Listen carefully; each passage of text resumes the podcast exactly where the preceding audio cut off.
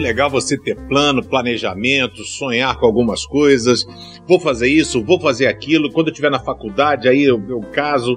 Aí depois de dois anos de casado, nós vamos engravidar, vamos ter filho. Aí depois eu vou não sei o quê, vou fazer um plano de previdência, vou tentar me aposentar. Querido, Entenda que não é você quem tem controle da sua vida, não é você quem define e determina. Você pode traçar alguns objetivos, mas a gente precisa estar em sintonia com Deus para estar atento às orientações dele.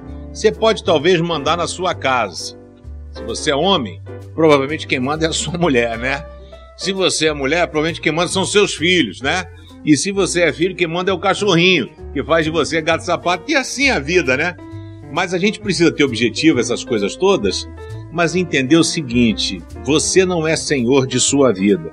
Em Provérbios 16, verso 1 diz: As pessoas podem fazer os seus planos, porém é o Senhor Deus quem dá a última palavra.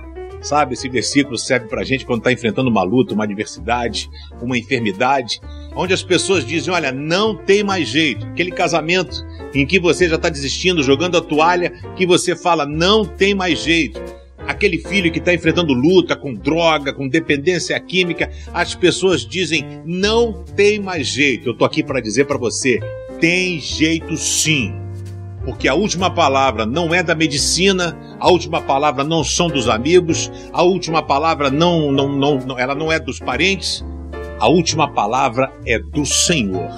E ele tem poder para reverter qualquer situação, porque o meu Deus, o teu Deus, o nosso Deus é o Deus do impossível. Creia que a sua história ainda não acabou. Só o Senhor dá a última palavra.